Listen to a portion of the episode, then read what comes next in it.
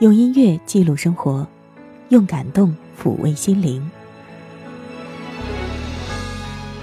我是小莫，欢迎收听小莫的私房歌。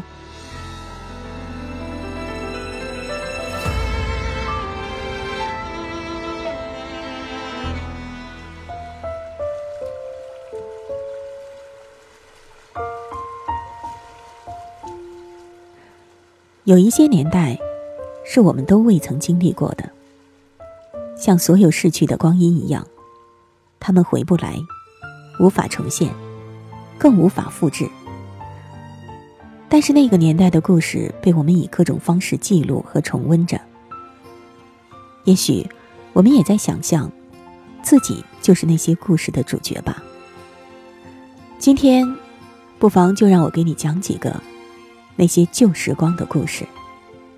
火车站的候车室，时常坐着一位打扮整齐的中年妇人，手里抱着一个老式皮箱，游目张望，似乎在期待什么。第一次见到夫人是他高中的时候，每天夜里从桃园通车到台北补习，深夜十一点回到桃园。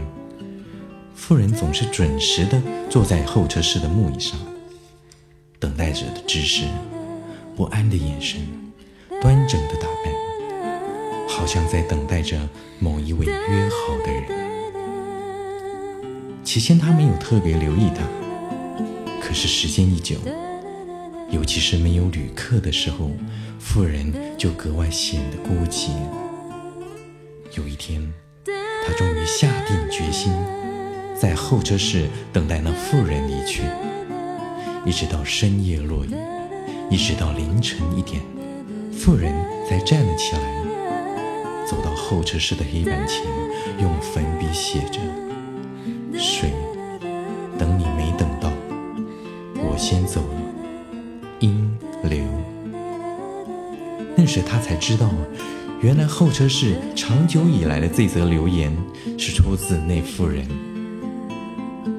后来，车站的老人告诉他，富人已经在候车室坐了二十几年了。有人说他疯了，有人说曾看见他打开皮箱，箱里装的是少女时代的衣服。大部分的人都说，在二十几年前的一个夜晚，因和他的水约好在车站会面。要私奔到某个不知名的地方，可是叫水的那个男人却缺席了。有一天，他回家的时候，不再看到鹰的影子。问了车站许多人都不知道为什么，这风雨无阻的妇人那一天没有来。第二天清晨，因残缺的身体被发现在铁道上。皮箱滚到很远的地方，旅客留言板上有他的字迹，只改了几字：“水，等你三十年，我先走了。”音流就这样断了线，就真这样不再相见。时间飞出天边，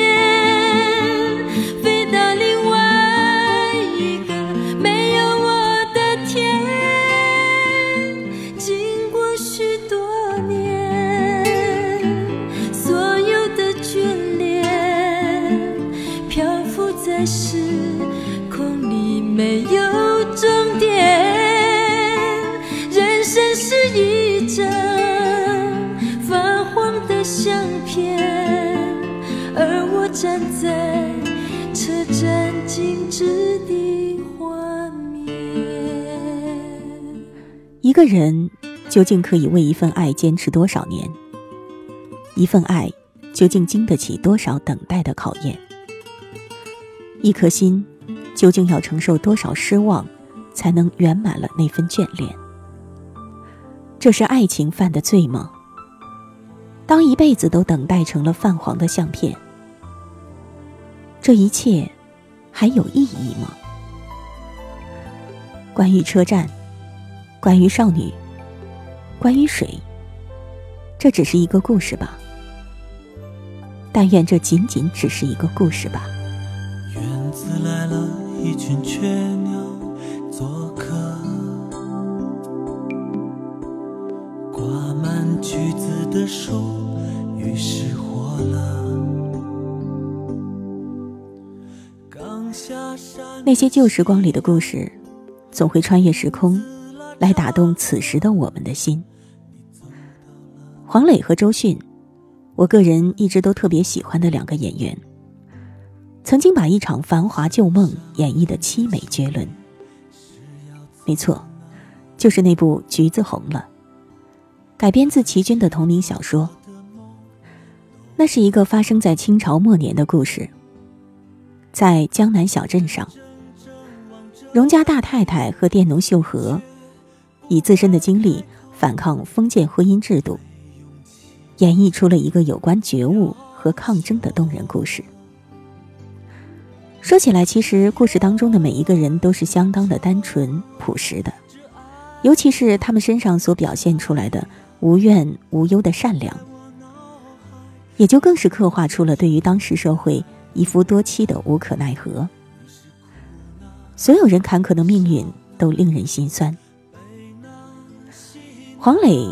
唱了那部电视剧的同名主题歌，而他的那首歌也收录在他的专辑里。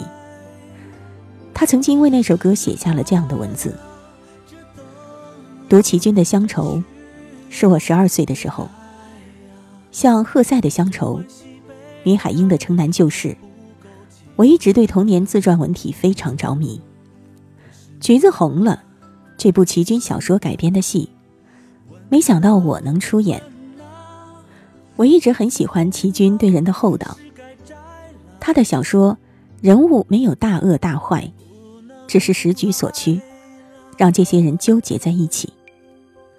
那天在北京某胡同院子拍这首歌的 MV 时，我顶着《橘子红了》戏中的平头，冷飕飕的唱着：“橘子红了，是该摘了，不能不爱了。”忽然有一种时日远去，人事全非的感慨。做过的梦都不算了，眼睁睁望着你，我却不敢开口，我没勇气要求。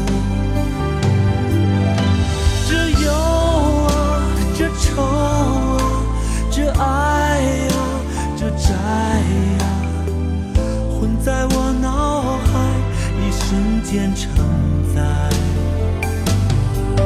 你是哭了笑了悲了喜了你这样掩埋别叫我去猜。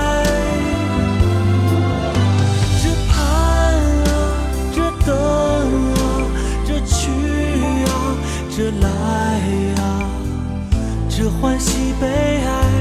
还不够精彩。我是梦啊，醒啊，问啊，闷啊，橘子红了，是该摘了。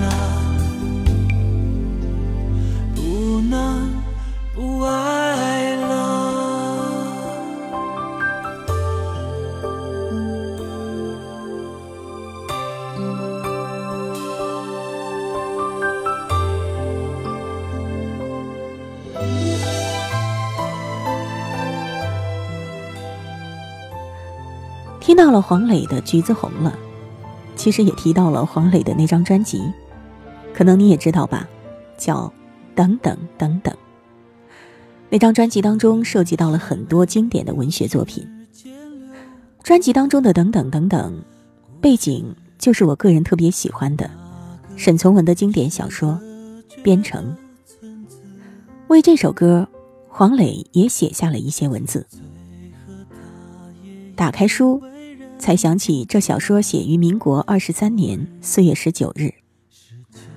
读沈从文的小说，很像看 Discovery 频道，总是很忠实的记载故事中的地理、人文及历史。湖南是他的故乡，一如他所说，对于农人和士兵怀了不可言说的温爱。他的著作总是在他的生活环境中轻描淡写着。《边城》里写到的是一个湘西边境，一个名叫茶桐的小山城里，渡船夫的孙女儿遇到了城里来的大少爷。这是一个凄凉的爱情题材，并不特别。可是沈从文的文字却给了这个故事无限的惆怅。因为他总是那么形同此理的关照每一个人物的心理状态，还有他们为人处事的社会背景，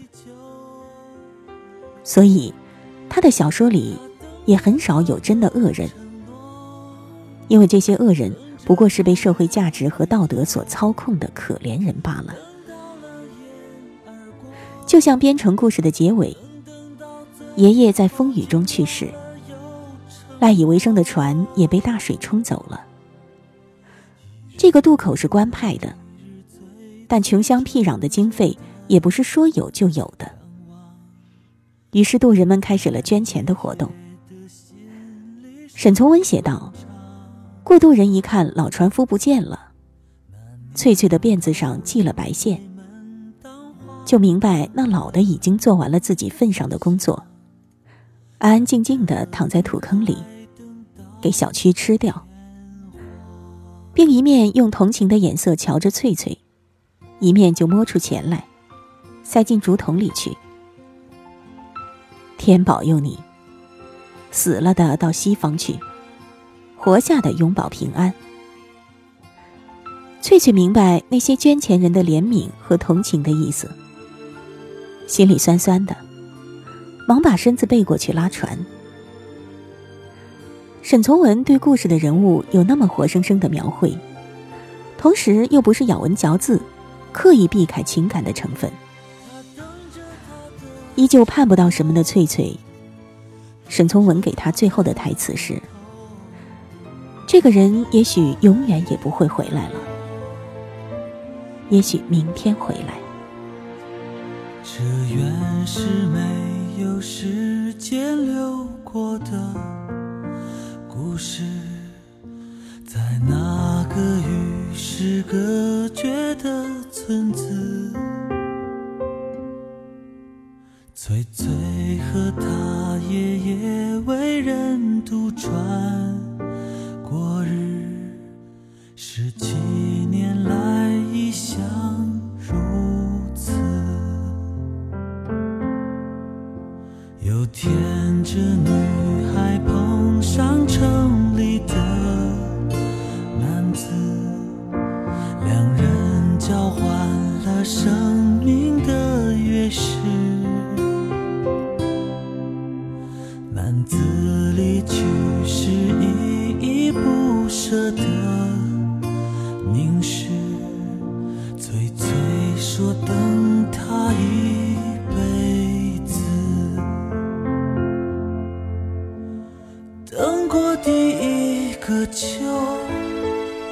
等过第二个秋，等到黄叶花落，等等到哭了，为何爱恋依旧？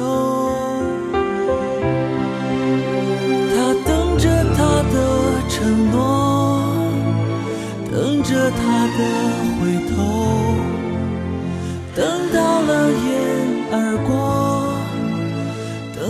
到最后，竟忘了有承诺。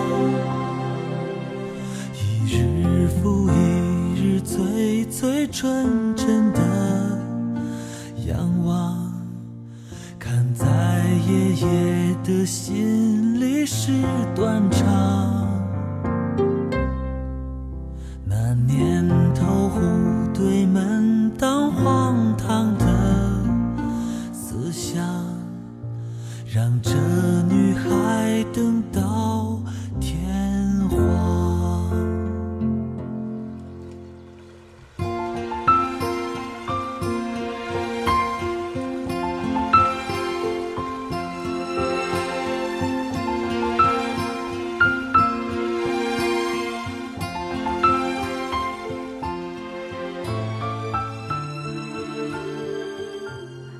说到黄磊，聊到旧时光的故事，我又想起了他和刘若英的那部《似水年华》。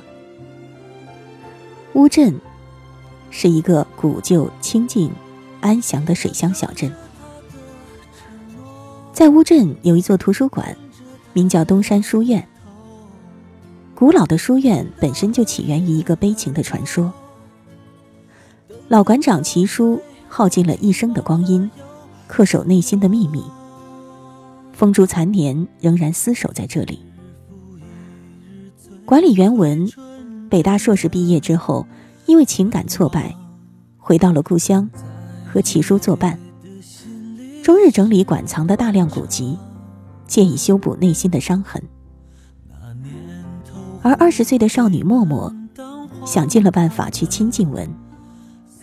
尽管文一直都只是把她当成妹妹看待，后来有一次盛大的时装外景拍摄，打破了乌镇往日的宁静。东山书院被定为主要的拍摄现场。来自台湾的时装设计师、艺术总监英，深深的迷惑于书院的宁静和深邃。在书库一排排高大的书架后面，他和文不期而遇。如果说这世间真的有一见钟情的话，那么鹰的到来，无异于是谋杀了文的理智；而鹰后来的离开，就是谋杀了文的情感。拍摄很快就结束了，鹰留下了自己最喜欢的 CD《钢琴课》，回到了台湾的未婚夫熊的身边，而东山书院里，从此以后就整日回旋着。伤感迷离的音乐。然而，就像是沈从文所说的：“我行过许多地方的桥，看过许多次数的云，喝过许多种类的酒，却只爱过一个正当最好年龄的人。爱终究是不能忘却的。”因按耐不住思念，再次回到乌镇，寻找文的热烈拥抱。至此，文也不得不承认，在喜欢英的这件事情上，他对付不了自己。英因此陷入了两难：一方面，他无法忘记乌镇，无法忘记书院，无法忘记那位儒雅、雍容、令自己沉迷的男子；另外一方面，他已经有未婚夫了，正准备结婚。铸成一生最永恒思念的一段爱情的童话，就这样在乌镇和台北之间，隔山隔水的上演。什么让我们将爱弃而不顾？我们等过了深秋，又等过了寒冬，等到一切变得太沉重。奈选择了放手，看年华似水流，仿佛生命从此也跟着流走。时间走过了深秋，又走过了寒冬，走到一切不能再回头。着束手，看年华似水流，用回忆这错误的一些解脱。雨停的道路有点凄楚，我想着需要怎样的领悟，能不再追逐。失去的幸福，不再试着将似水年华留住。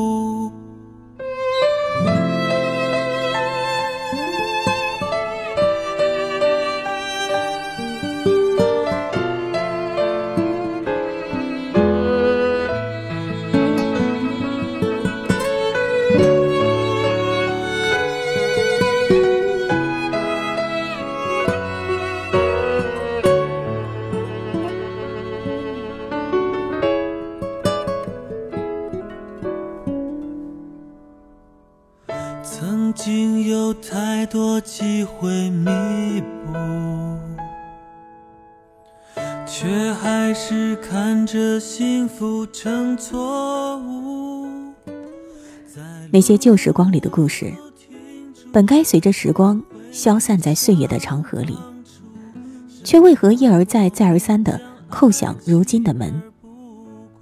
透过门缝，似乎还可以看到当时的光，丝丝缕缕的透过来。那些故事就这样打动我们的心，甚至影响着我们的情。究其原因，怕是逃不过那一句。情到深处人孤独，爱至穷时尽沧桑。随着那些旧时光的故事哭过、笑过、感动过之后，我们还是要回归当下。每一个人都应该用心的爱，好好的活。我是小莫，下一次节目我们再会吧。爱残留下的痕迹。你已刻在了心里。风为什么忽然停了？你和我的奇迹，我还是很努力的等着。心从熟悉到陌生，梦还重复的做着。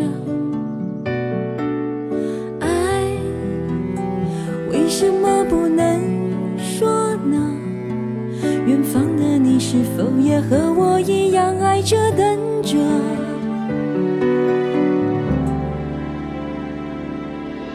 我宁愿犯错，不愿错过，爱你如水流，无怨无忧。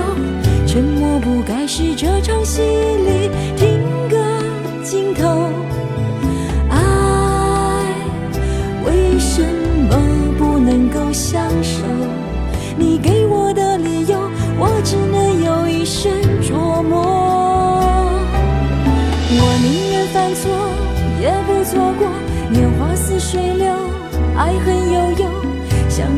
该是这场戏里听歌尽头。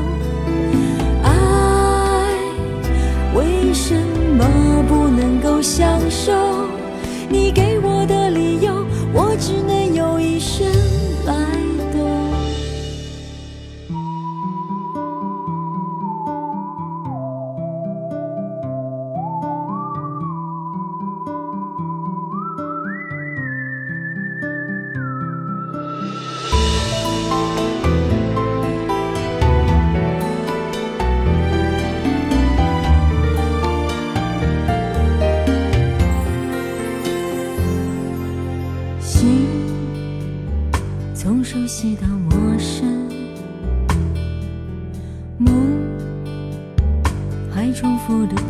着。